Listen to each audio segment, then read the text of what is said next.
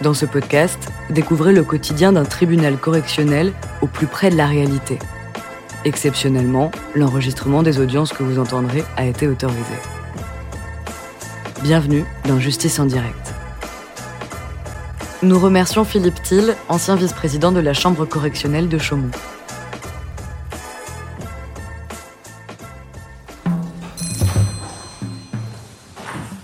L'audience est ouverte, vous pouvez vous asseoir. Alors, je vais vous rappeler les motifs pour lesquels vous avez été convoqués l'un et l'autre devant ce tribunal. Il s'agit d'infractions en matière de, stupéfiants qui auraient été commis euh, sur la période 2007-2009. Monsieur, il vous est reproché d'avoir transporté 600 grammes de résine de cannabis et 45 grammes d'héroïne en état de récidive légale il vous est reproché d'avoir euh, consommé euh, à tout le moins ces 600 grammes de résine de cannabis et ces 45 grammes d'héroïne, là encore en état de récidive légale. On vous reproche l'acquisition de ces substances également en état de récidive légale et bien entendu euh, leur détention, là encore en état de récidive légale. Alors vous, madame, il vous est reproché exactement les, mêmes infractions, le transport, la détention, la consommation, l'acquisition de ces 600 grammes de cannabis et 45 grammes d'héroïne sur la même période, et vous aussi en état de récidive légale. Je vais vous demander euh, d'abord de vous présenter l'un et l'autre pour qu'on fasse le point sur votre situation personnelle. Hein. Sachez qu'on juge à la fois des, des, faits. Là, les faits sont relativement lointains, ils commencent à s'éloigner de plus en plus. Et puis, on, on, juge les personnes dans leur trajectoire hein, et leur situation actuelle. Alors, si j'ai bien compris, vous étiez marié à l'époque des faits. Là, vous êtes séparé, vous êtes oui. divorcé Oui, on est en instance. en instance. Vous êtes en instance de divorce.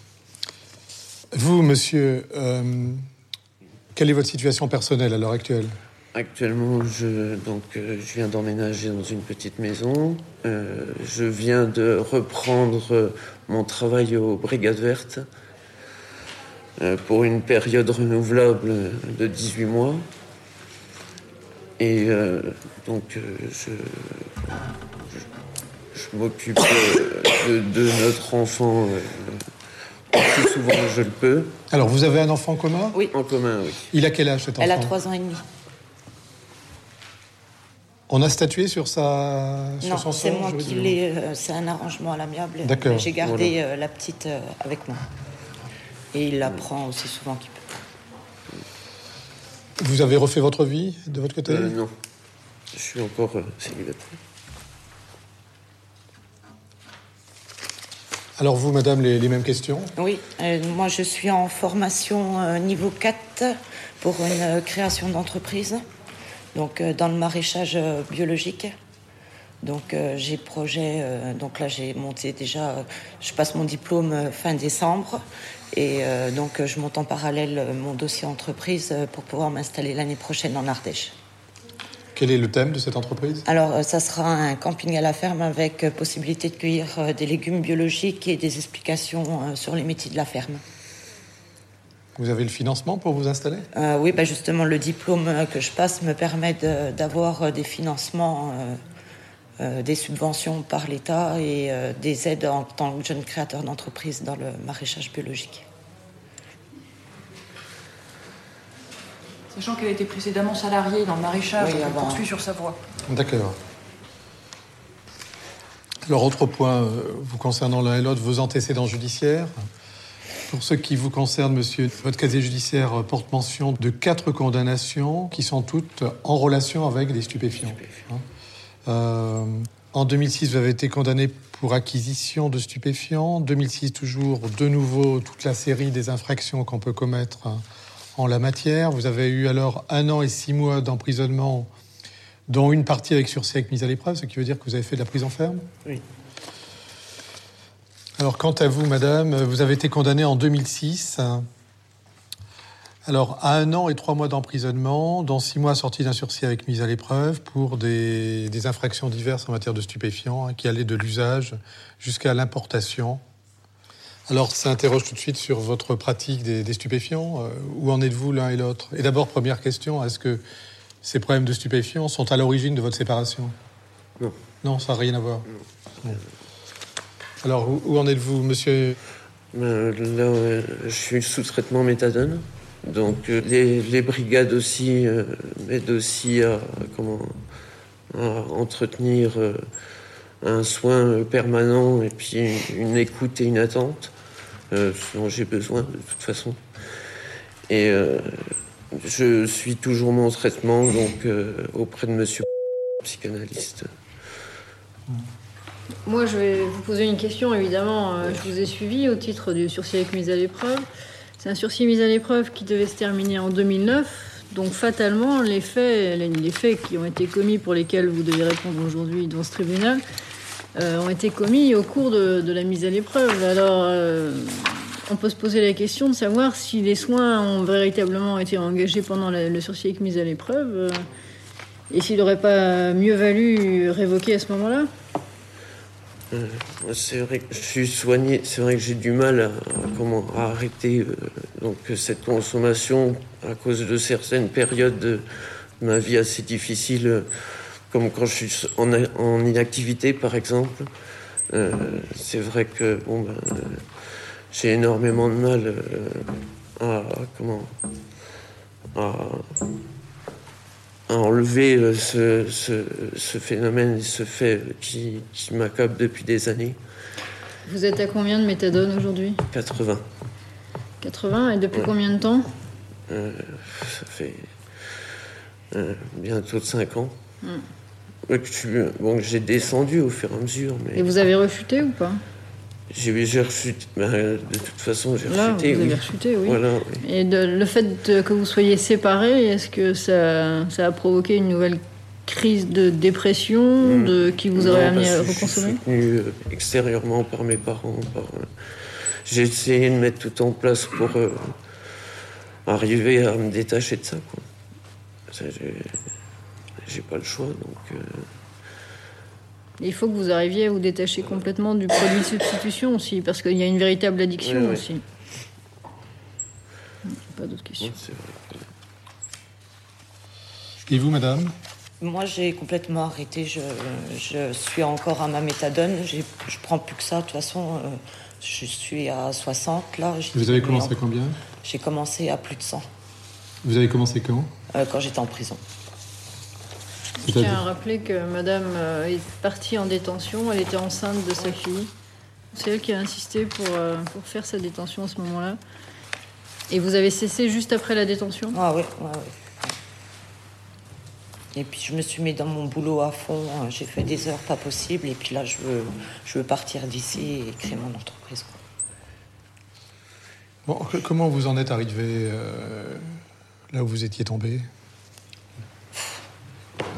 la tentation, euh, les aléas de la vie, pas d'argent, euh, les séparations, enfin, il y a beaucoup de choses, pas de soutien, pas de famille. Euh, voilà quoi, après ça, c'est un engrenage. Hein. Vous n'aviez pas de famille dans, les environs de, l'endroit où vous habitiez? Non. Hmm.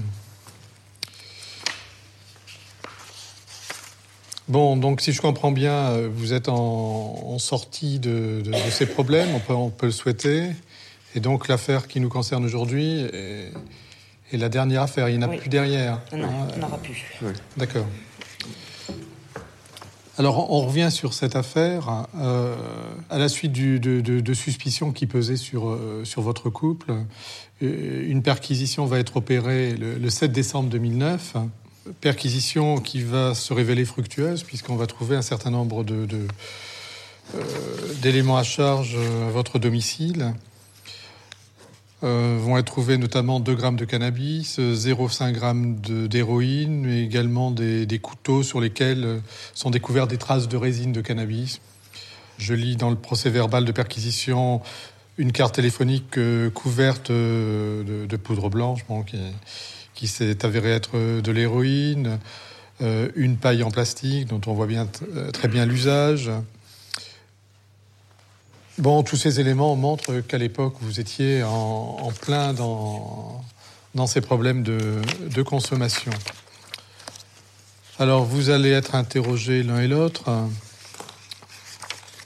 Alors, pour ce qui vous concerne, monsieur, bon, vous avez repris l'historique euh, de votre consommation en expliquant euh, que vous aviez commencé l'héroïne vers l'année 2002, qu'il y a eu un processus euh, très rapide hein, de, plonger dans, ce, dans cet enfer. Vous avez dit, je suis tombé en cinq mois. spirale descendante, je reprends vos termes. Voyage en Hollande, je suis alors monté en consommation extrême à 10 grammes d'héroïne par jour. 10 grammes, vous êtes sûr 10 grammes? Oui, en injection, oui. Et vous êtes resté à 10 grammes pendant combien de temps? On va dire 6 mois. Hmm. Alors, euh, vous faisiez état euh, des séquelles euh, sur, votre organisme. Vous indiquiez, encore aujourd'hui, j'en ressens les problèmes. Là, on est en 2009 à savoir mauvaise circulation sanguine, les veines éclatent, les mains s'engourdissent dès que je fais un effort. J'ai attrapé également un staphylocoque doré, j'ai une valve cardiaque qui sera amenée à être changée rapidement.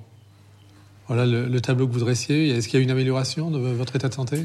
Ben, Ça va mieux, mais bon, euh, c'est vrai qu'au niveau euh, tout ce qui est cicatrisation, tout ce qui est dû à, ce que donc euh, ces périodes d'injection euh, voilà, mon corps est encore difficile. Enfin, c'est encore très difficile pour moi. Mmh. Le seul moyen, c'est de reprendre un rythme normal. Et puis là, comme je, je retravaille, ben, ça m'aide déjà à récupérer ma circulation sanguine, les muscles aussi, parce que de toute façon, je pesais 54 kilos quand je suis rentré en prison c'est vrai que voilà, j'allais à la mort hein, de toute façon, je le savais. Alors sur, cette période, hein, euh, septembre 2007, euh, décembre 2009, euh, vous avez replongé? Le, le j'ai jamais pu vraiment arrêter. Déjà, je me suis attaqué à la drogue qui était la plus dure au début, à, savoir l'héroïne. Pour ensuite pouvoir vraiment faire étape par étape, parce que sinon, si je une étape, de toute façon, c'était foutu. Plusieurs médecins m'ont toujours dit de toute façon qu'il valait mieux s'attaquer au produit le plus important et puis celui qui encourait le plus de problèmes de santé. Et après, par la suite, en venir au suivant. Vous fournissiez de, quelle manière? Euh, À Dijon. Au, début, c'était oui, pour euh, acheter du hashish en fait. Alors, sur l'ensemble de la période, on a estimé euh, votre acquisition et donc la consommation qui s'en est suivie à 600 grammes de cannabis. Hein. alors, au-delà du cannabis, eh on retrouve l'héroïne hein, qui, reste quand même, là encore, en arrière-fond. Euh, ben, pour alpaguer le client, de toute façon, euh, voilà, il savait y faire. Hein. Il nous mettait une trace sous le nez, tiens, vas-y, c'est gratuit.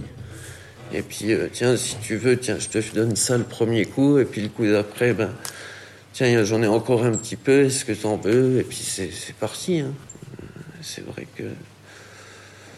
Et donc, sur la période, 45 grammes d'héroïne, hein, ce qui représente un gramme tout toutes les semaines et demie ou deux semaines Sur deux ans? Sur deux ans. Sur deux ans, Et à deux.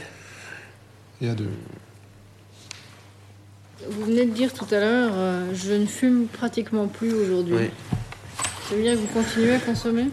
Là, euh, j'ai arrêté, euh, mais il n'y a pas si longtemps, le cannabis. Il n'y a pas si longtemps que ça. Mais mes contrôles du C'est quoi il n'y a pas si longtemps? Il y a un mois et demi. Vous vous rendez compte que vous êtes susceptible, si vous continuez, ne serait-ce qu'à fumer un joint de temps en temps, à, retomber, tout simplement à rechuter dans, l'héroïne. Vous venez de dénoncer les problèmes qui sont liés à l'achat de, stupéfiants, aux cadeaux qu'on peut vous faire. à la fragilité que vous avez. Hein. Vous, êtes, vous êtes très fragile au niveau des stupéfiants. Peut-être plus vous que, que vous. Oui, j'ai toujours été, j'ai toujours eu un problème avec ça.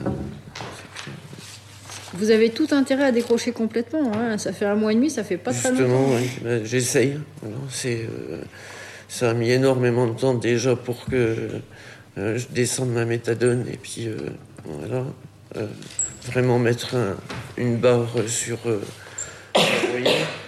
que là-bas, ben là, bon, ben, je m'attaque aussi au hashish parce que je, suis, bon, bah, je me sens mieux en ce moment, mais j'étais pas prêt avant, quoi. Ça, c'est clair. Et, vous, madame, euh, vous êtes sortie de prison en avril 2007. Oui. Et vous avez accouché de votre enfant en mai 2007. Oui.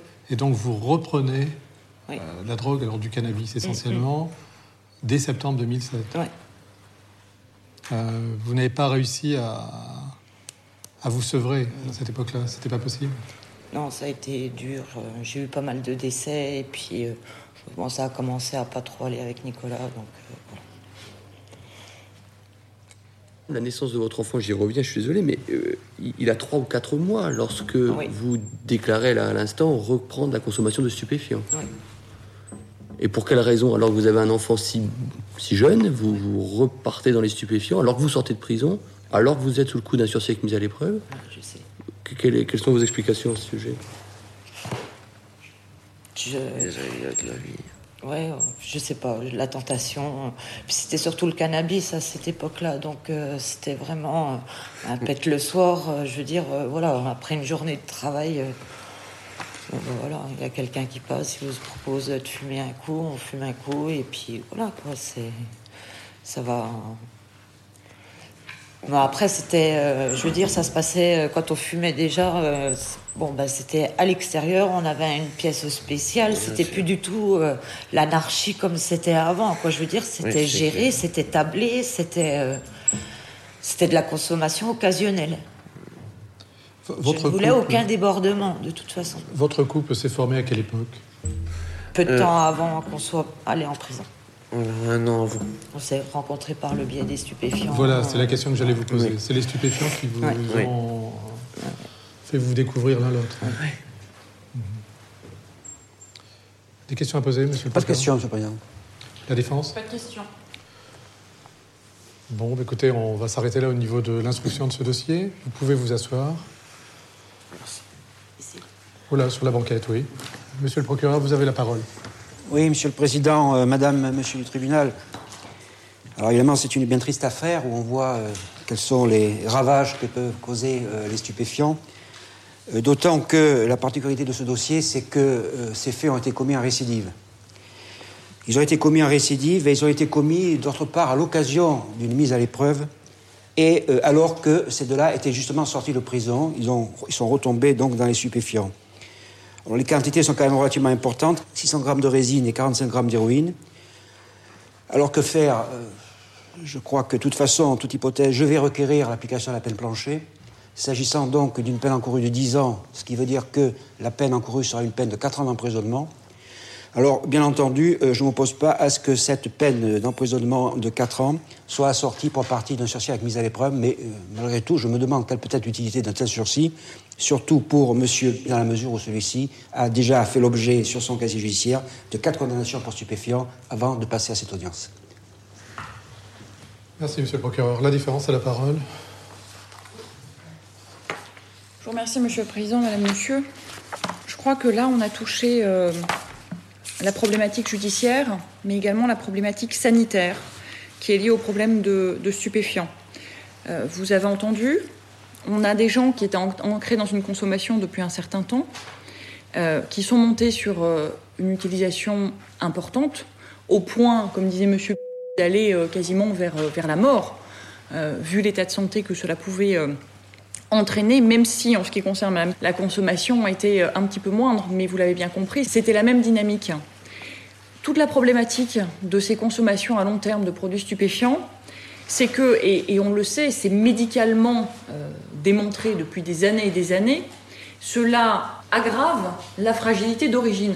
Et malheureusement, eh bien, des personnes qui se sont trouvées enquistées bouffées, détruites de l'intérieur pendant des années et des années par la consommation de produits stupéfiants, dont l'héroïne, eh bien, ce sont des personnes qui, malheureusement, on le sait, hein, c'est un leitmotiv, euh, physiquement parlant, médicalement, psychiquement parlant, eh vont être beaucoup plus fragiles à la rechute.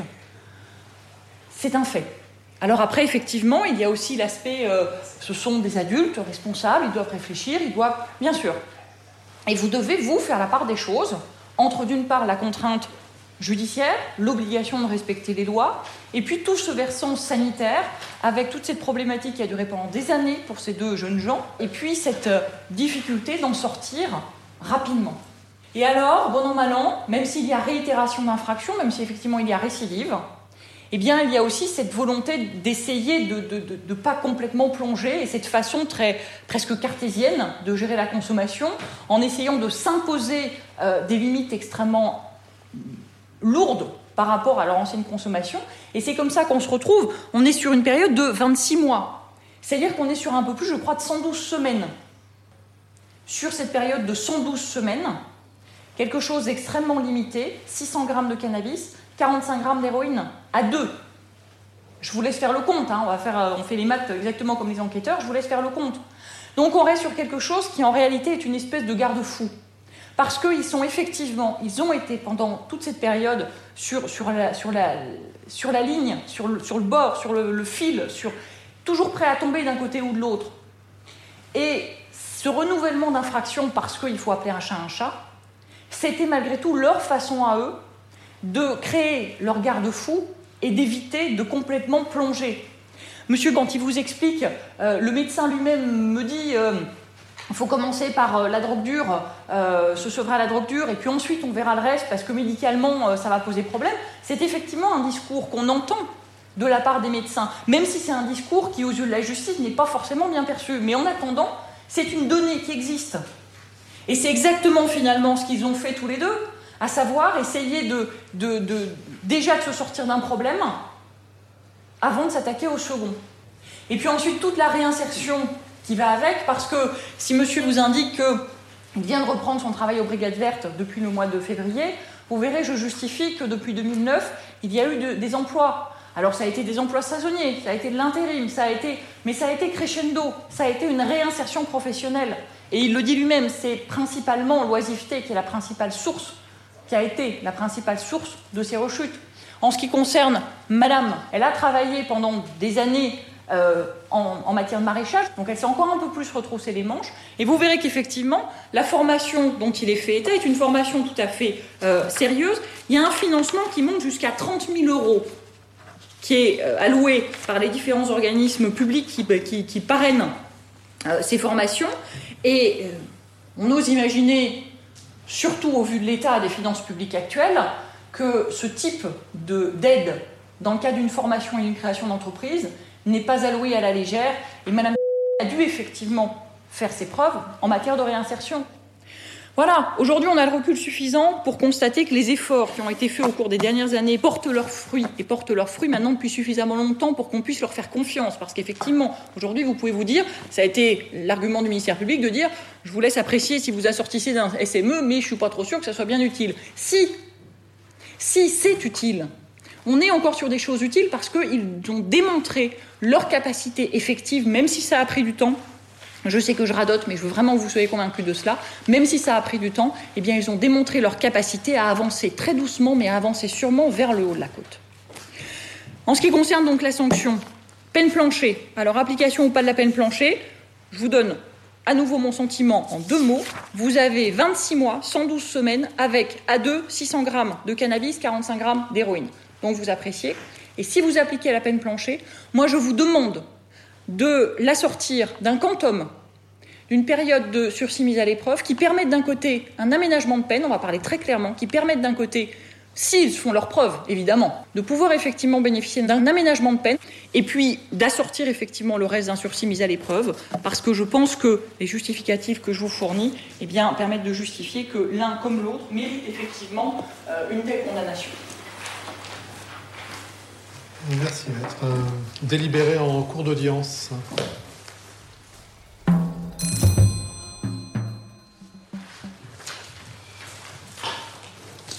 Au tribunal rend ses délibérés. Alors, le tribunal euh, vous a déclaré l'un et l'autre coupables des, des, infractions en matière de stupéfiants qui vous étaient respectivement reprochées. Le tribunal vous condamne, alors vous, monsieur, à la peine de 4 ans d'emprisonnement, dont 3 ans euh, assortis d'un sursis avec mise à l'épreuve, avec un délai d'épreuve lui-même fixé à 4 années, euh, comprenant euh, trois obligations principales, une obligation de soins, une obligation de travail au sens large du terme et une obligation de, de résidence. Euh, pour ce qui vous concerne, Madame, le tribunal vous condamne à la peine de deux ans d'emprisonnement, dont un an assorti d'un sursis avec mise à l'épreuve, avec un délai d'épreuve fixé à trois ans et comprenant les mêmes obligations, soins, travail et résidence. Donc, monsieur, vous allez donc avoir une année d'emprisonnement ferme à effectuer. C'est une peine aménageable. Et donc, vous allez euh, euh, passer devant ma, collègue ici présente, hein, juge l'application des peines, pour voir les, les, modalités de mise en œuvre de cette année d'emprisonnement. Hein. Vous avez tout intérêt de ce point de vue-là à effectuer des bilans tous les mois, vous, hein, pas quelqu'un d'autre, et à me les présenter au moment de la requête en aménagement de peine. Pareil pour vous. Si pendant ces quatre ans vous respectez euh, les différentes obligations qui sont les vôtres, euh, notamment cette obligation de soins, eh bien, au bout des, des quatre ans, voire avant, hein, si vous êtes sorti d'affaires définitivement avant, la peine est non avenue. Et pour vous, euh, même chose, mais tout ça sur une durée moins longue, puisque vous avez deux ans d'emprisonnement, un an ferme et l'autre année en sursis avec mise à l'épreuve. Des questions à poser? Voilà. L'audience est levée.